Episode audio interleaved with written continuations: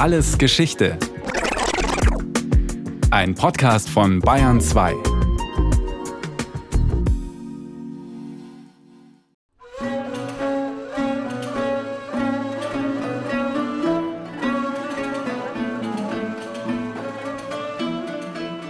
Tausende gemauerte Lehmhäuser mit flachen Dächern drängen sich dicht an dicht. Dazwischen enge Gässchen, Gärten und Viehkoppeln. Und mittendurch der Fluss Euphrat. Er ist der Hauptverkehrsweg, um Waren auf Flößen und Schiffen zu transportieren. Wir schreiben das Jahr 3500 vor unserer Zeitrechnung und das mesopotamische Uruk im heutigen Südirak ist die größte Stadt in der gesamten Region. Manche bezeichnen Uruk sogar als die erste Megacity der Welt. Die fruchtbaren Böden dieser Gegend ziehen die Menschen von überall her an, erklärt Historikerin und Assyriologin Karin Rathner. Sie ist Professorin an der Ludwig-Maximilians-Universität in München.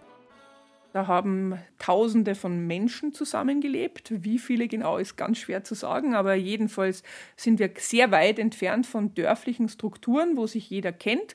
Und im Zentrum dieser Stadt stand der Tempel der Stadtgöttin Ishtar. Und dieser Tempel war ein Wirtschaftsfaktor, der größte Wirtschaftsfaktor in dieser Stadt und wahrscheinlich im ganzen Südirak. Und dieser Tempel hatte Ländereien, die bewirtschaftet werden mussten, ganz viele Arbeitskräfte, ganz viele Waren, die angeliefert und ausgegeben wurden. Und das musste man verwalten. Und zwar mittels der Schrift. Man kann es dann überhaupt nicht mit briefähnlichen Korrespondenzen wie WhatsApp-Nachrichten oder E-Mails vergleichen, sondern man muss das mit Verwaltungsprogrammen, mit Excel-Spreadsheets und solchen Dingen vergleichen. Es mutet schon sehr nüchtern an. Das Arbeitsmittel von Goethe und Shakespeare wurde erfunden von Bürokraten, um damit Liste über Liste über Liste zu erstellen. Doch genau so war es. Die ältesten Fundstücke zur Schrift stammen aus dieser Region zwischen Euphrat und Tigris und sind sogenannte Zählmarken, sagt der Assyriologe Professor Joachim Marzahn. Er lehrt am Institut für Altorientalistik an der Freien Universität Berlin. Es beginnt im Grunde genommen damit, dass man sich kleine Zählmarken mit der Hand formte, um gewisse Mengenangaben festhalten zu können. Das ist noch keine Schrift an sich, aber ein Vorläufer, ein sehr konkreter, begreifbarer Vorläufer. Man kann sich das so vorstellen. Ein Bauer hat fünf Säcke Getreide, die er in der Verwaltung als Steuer abgibt. Die Stadt aber ist so groß, dass sich der Beamte und der Bauer persönlich nicht kennen. Der Handschlag, um das Geschäft zu besiegeln, gilt nicht mehr. Wie kann man beweisen, dass der Bauer die Abgabe bezahlt hat? Indem der Beamte aus dem überall im Überfluss vorkommenden Ton ein kleines Kügelchen formt und in dessen Oberfläche das Symbol für Getreide hineinritzt, ein kleines Bildchen, es trocknen lässt und dann fein säuberlich in seinem Archivsystem ablegt. Fünf Kügelchen gleich fünf Säcke. Daraus entwickelten sich dann geformte Tonkugeln, in denen diese Zählmarken verborgen waren. Im Klartext wenn man zum Beispiel fünf Getreidekugeln hat, die zu einem Bauern gehören, dann werden die wiederum von einer tönernen Hülle umschlossen. So kann man das Dokument besser lagern, das ist übersichtlicher, weil mehrere Kugeln bzw. Zählmarken gebündelt werden. Auf der Hülle muss der Inhalt natürlich auch dokumentiert werden. Solche Tonhüllen mit Kugeln nennt die Forschung Bullen. Die Symbole auf ihnen werden zunehmend abstrakter, und am Ende stehen nur noch viereckige, flache Tontäfelchen, auf denen die Symbole der abgegebenen Waren eingedrückt waren. Ein entscheidender Schritt. Das Symbol löst sich von einem handfesten Gegenstand, einer eindeutigen Entsprechung.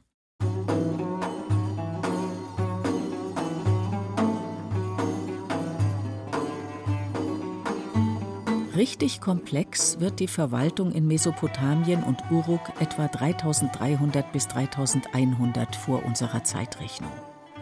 Bis zu 50.000 Einwohner wohnen zu dieser Zeit in der Stadt. Die Bevölkerungszahl verdoppelt sich.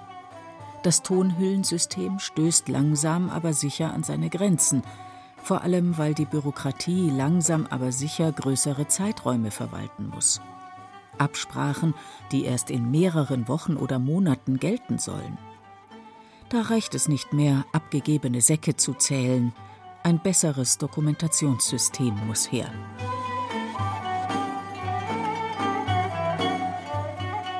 Wer die Schrift in Uruk erfunden hat, weiß man nicht.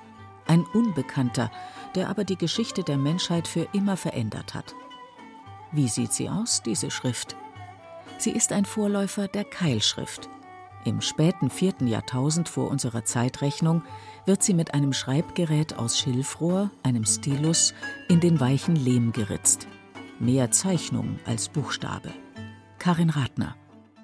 Und erst nach einigen hundert Jahren, als sich der Schreiberkreis erweitert und als mehr geschrieben wird, ist es zu langsam zu ritzen. Und dann drückt man den Kopf von diesem Schilfrohr, der Kopf ist so dreieckig, in den feuchten Ton ein und dann ist das eher so eine Eindrückbewegung. Es wird nicht mehr gezeichnet und dann schauen diese Eindrücke aus wie Keile. Ja, also so dreieckige Eindrücke mit längeren Hälsen. Dass das Schreibgerät, das Schilfrohr, eingedrückt wird, führt ganz automatisch dazu, dass die Schrift abstrakter wird und so schneller geschrieben werden kann. Die Zeichen werden also aus wenigen Elementen zusammengesetzt. Das ist im Wesentlichen der waagrechte Keil, der senkrechte Keil und der schräg gesetzte Keil. Die nennen wir gern Winkelhaken. Ja, also eigentlich nur drei Elemente. Man kann auch nur den Keil von links nach rechts eindrücken und von oben nach unten. Alles andere geht nicht.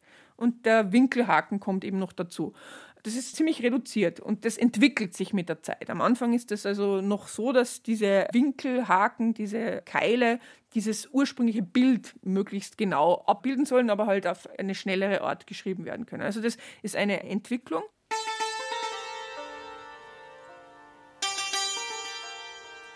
Ein Vorteil der Keilschrift ist, dass man sie sehr variabel einsetzen kann, sogar in der Zeit, in der sie aus Piktogrammen, also kleinen Abbildungen, besteht.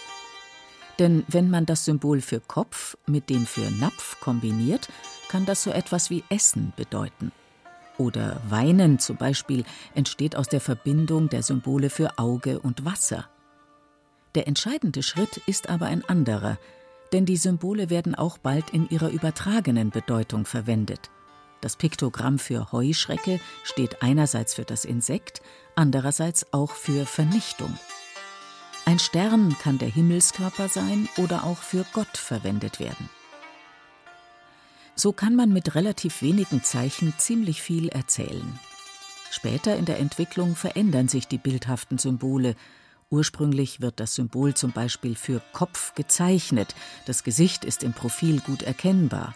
Im Lauf der Zeit kippt der Kopf nach hinten, liegt quasi auf dem Hinterkopf, sodass die Nase nach oben schaut. Am Ende wird das Symbol auf wenige Striche reduziert und ist überhaupt nicht mehr als Abbildung eines Kopfes erkennbar. Zu einer Schrift in unserem Sinn wird die Keilschrift als bestimmte Zeichen nur noch für bestimmte Silben und Laute stehen. Zum Beispiel das Zeichen für Wasser steht auch für das Wort in, weil sowohl Wasser als auch in wie a ausgesprochen werden im Sumerischen. Zusätzlich gibt es dann immer ganz viele Möglichkeiten, ein Wort zu schreiben. Und das ist intendiert. Das macht ja die Schrift nicht einfacher. Und das ist ähnlich wie im Chinesischen, wo die Art und Weise, wie man schreibt, wie viele Zeichen man verwendet und wie kreativ man die Zeichen verwendet, dem Leser einen Eindruck vermittelt in den Bildungshorizont des Schreibenden. Und das ist dann eine wichtige soziale Botschaft, die man eben nicht verlieren möchte. Man kann dann davon ablesen, wie kompliziert jemand schreibt, wie viele Zeichen er kennt, wie gut dieser Mensch ausgebildet ist. Und das bedeutet, dass die Schrift in der damaligen Zeit einen völlig anderen Stellenwert hat als bei uns heute. Bei uns ist es so, jedes siebenjährige Kind soll lernen zu lesen und zu schreiben. Und das war in diesen frühen Schriftsystemen überhaupt nicht gewollt. Das sollte etwas Exklusives sein. Und das war eine spezialisierte Ausbildung, genauso wie man eine spezialisierte Ausbildung als Goldschmied oder als Schwertkämpfer oder Wagenlenker oder Architekt oder so etwas durchlaufen musste. Und das hat auch Auswirkungen auf die Keilschrift an sich, sagt Karin Rathner. Sie und Joachim Marzahn gehören zu einer kleinen Gruppe weltweit, die heute noch Keilschrift lesen und verstehen kann. Man könnte eigentlich alles mit einem Inventar von unter 100 Zeichen, die man sehr schnell lernen könnte, schreiben. Und in gewissen Kontexten wird es auch gemacht, gerade bei privaten Briefen, wo es mehr darauf ankommt, dass der Empfänger auch schnell lesen kann, worauf es ankommt. Aber in anderen Kontexten, gerade wenn es so um wissenschaftliche Literatur geht oder ja, Aufzeichnungen von astronomischen Phänomenen, solche Dinge, die nur eine kleine Gruppe von Leuten zu interessieren hatten, dann kann der Schreibende so das ganze Repertoire auskosten und macht es dann auch gerne. Wer sind diese Schreiber? Erstaunlicherweise weiß man ziemlich viel über diesen Stand, wenn auch nicht über einzelne Personen, sagt der Assyriologe Joachim Marzahn. Man fing ungefähr im Alter von fünf bis sechs Jahren an und das ging dann über vier große Stufen, gewissermaßen ein Ausbildungsweg, dann bis hin zur akademischen Ausbildung führte. Also zehn Jahre Unterricht und Übung.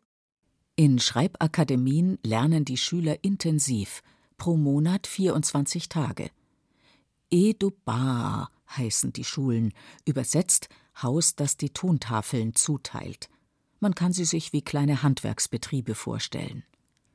Seit 2100 vor unserer Zeitrechnung ist übrigens auch belegt, dass Frauen lesen und schreiben konnten.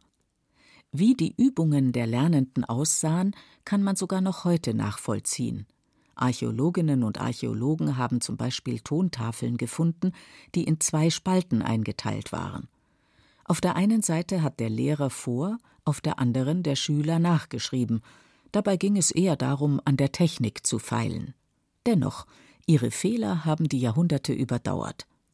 Der nächste Schritt Wortlisten. Das muss man sich wie thematische Vokabellisten aus dem Fremdsprachenunterricht vorstellen. Sie gelten heute als ein Hinweis, zumindest als ein Hinweis, wenn nicht als ein Beweis dafür, dass man sich nicht nur mit dem Schreiben an sich beschäftigte, sondern eben auch mit dem Hintergrund, nämlich mit der sprachlichen Auseinandersetzung, mit dem System des Schreibens, dass man anhand dieser Texte Theorie des Schreibens betrieben hat. Und das ist relativ plausibel, denn Wer sich einmal mit Schreiben und Lesen beschäftigt, der muss nicht nur die Buchstaben können, wie ich jetzt mal so flapsig sage, sondern der muss schließlich auch den gewissen Bildungshintergrund haben, die gewisse Theorie, die dahinter steht. Und letztlich muss man dann auch dafür sorgen, dass alle, die an diesem System teilhaben, als Schreiber und Leser, und das ist ja praktisch ein Beruf, dass die auch dasselbe meinen und verstehen. In den Wortlisten findet man zum Beispiel allerlei Begriffe für Handelswaren oder Berufe oder auch Regionen.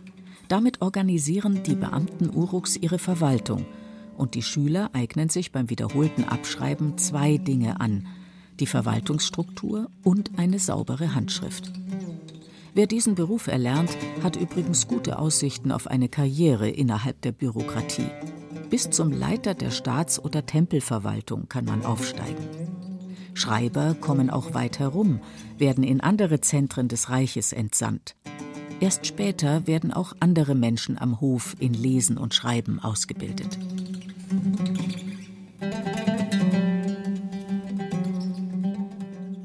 Die weiterentwickelte Keilschrift hat zum Beispiel gegenüber den ägyptischen Hieroglyphen einen zusätzlichen Erfolgsfaktor – Sie ist eine Silbenschrift, das heißt ein Zeichen steht für mehrere Laute.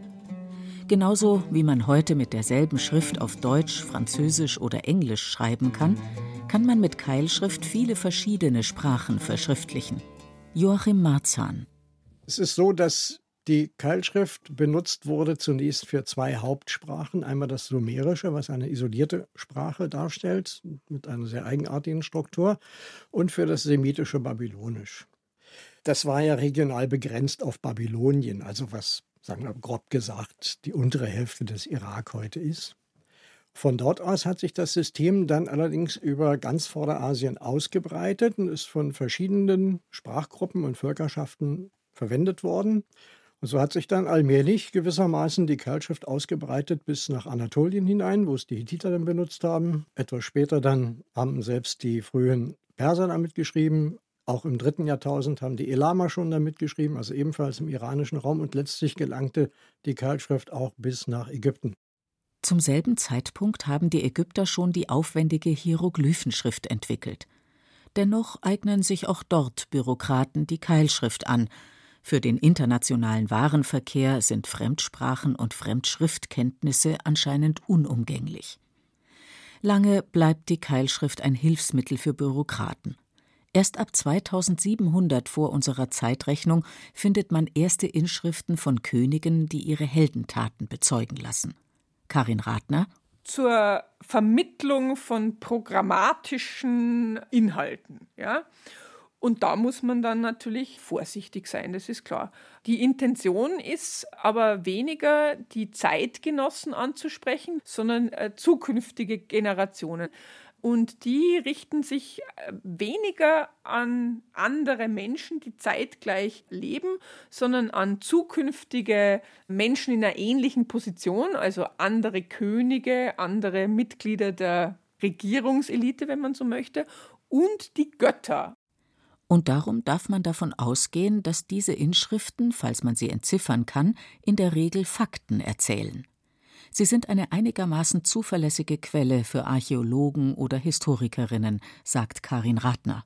Nachdem die Götter ganz stark als Empfänger dieser Botschaften auch gesehen werden, müssen wir schon davon ausgehen, dass also nicht gelogen wird, also im im engeren Sinne. Also schon beschönigt und die Konzentration ist eindeutig auf positive Inhalte, die gefallen sollen.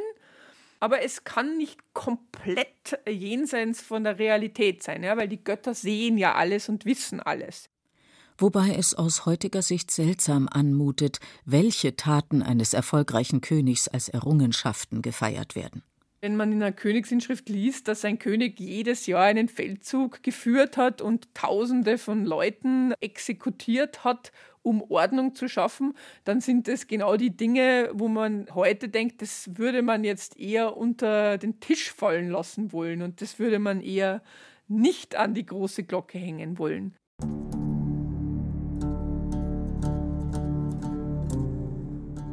Der letzte bekannte Text wird im Jahr 75 erstellt, eine astronomische Tafel. Danach gerät die Schrift in Vergessenheit. Ein Gymnasiallehrer aus Göttingen ist es, der sich rund 2000 Jahre später, 1802, an die Entzifferung wagt. Georg Friedrich Grotefend wendet einen klassischen Dechiffriertrick an und beginnt mit einer Grabinschrift, die die Vorgänger des verstorbenen Großkönigs auflistet. Deren Namen sind aus anderen griechischen Quellen her bekannt und dienen so als Referenz. Binnen weniger Wochen entziffert Georg Grotefend fast ein Drittel des Zeicheninventars. Das Fundament für Forscherinnen wie Karin Rathner ist damit gelegt. Ich habe viele Tontafeln frisch aus der Erde gelesen, in Syrien, in der Osttürkei, im Irak. Und die Zeit, auf die ich spezialisiert bin, das ist die Zeit des assyrischen Großreichs im ersten Jahrtausend vor Christus, so grob, sagen wir 900 bis 600 vor Christus.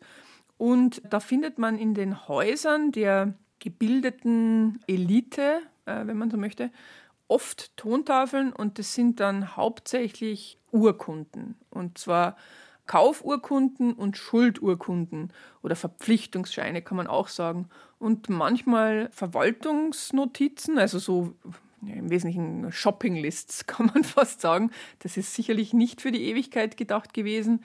Gelegentlich auch Briefe.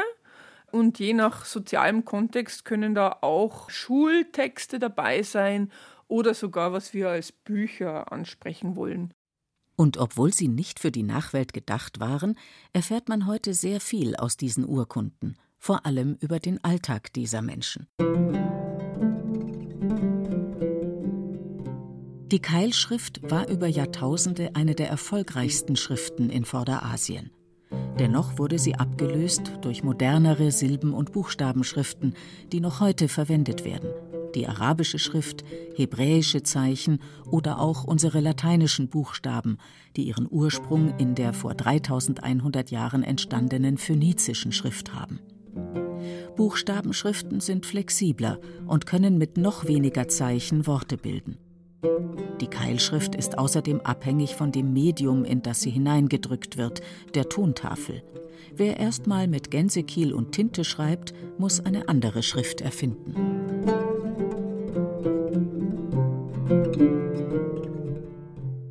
Schrift pragmatisch, weltlich, elitär. Eine Erfindung der Bürokraten, um Warenströme und Abgaben zu dokumentieren. Doch die Menschen machen aus der Schrift bald etwas anderes, sagt die Assyriologin Karin Radner von der LMU in München. Die Schrift wird sowohl in Ägypten wie auch in Mesopotamien ganz stark mit den Göttern assoziiert und wird als eine göttliche Gabe in gewisser Weise empfunden. Und die Götter schreiben auch und lesen auch. Und dann ist es eben wichtig, dass die Götter als potenzielle Leser vorgestellt werden und man will die gerne haben als Leser. Also man stellt sich vor, dass die Götter, wenn man Glück hat, dann aufmerksam werden auf das, was man da verfasst hat. Und deswegen soll das also attraktiv sein für die Götter. Und die Götter antworten sogar. In Mesopotamien ist es so, dass die, der Nachthimmel mit den Sternen, das wird gesehen als die Schrift der Götter. Also die schreiben mit den Sternen. Und deswegen gibt es eine enge Beziehung zur Astronomie, zur Astrologie auch, weil man dann Spezialisten beschäftigt, die das Geschriebene der Götter erstmal lesen und dann entziffern. Und ja, also der schreibende Mensch ist den Göttern nahe. Die Hauptaufgabe im Tempel von Uruk war nicht zuletzt deswegen auch die Beobachtung des Sternenhimmels. Und das ist in den Alphabetschriften natürlich total weg. Da geht es dann einfach um die Aufzeichnung von dem, was man halt sagen will. Heute, wenn wir schreiben, dann ist es ja nicht wirklich ein Akt der Kommunikation mit der göttlichen Gewalt, wie immer man sie vorstellen möchte. Und damit ist die Schrift wieder fast am Anfang ihrer Entwicklung angekommen. Auch beim Aufzeichnen von Dingen, die man nicht vergessen will.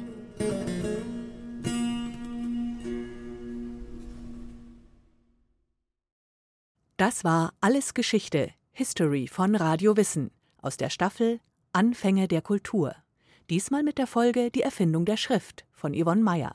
Gesprochen hat Beate Himmelstoß. In der Technik war Daniela Röder, Regie Sabine Kienhöfer, Redaktion Nicole Ruchlack. Von uns gibt's natürlich noch viel mehr. Wenn Sie nichts mehr verpassen wollen, abonnieren Sie den Podcast Alles Geschichte History von Radio Wissen unter bayern2.de slash allesgeschichte und überall, wo es Podcasts gibt.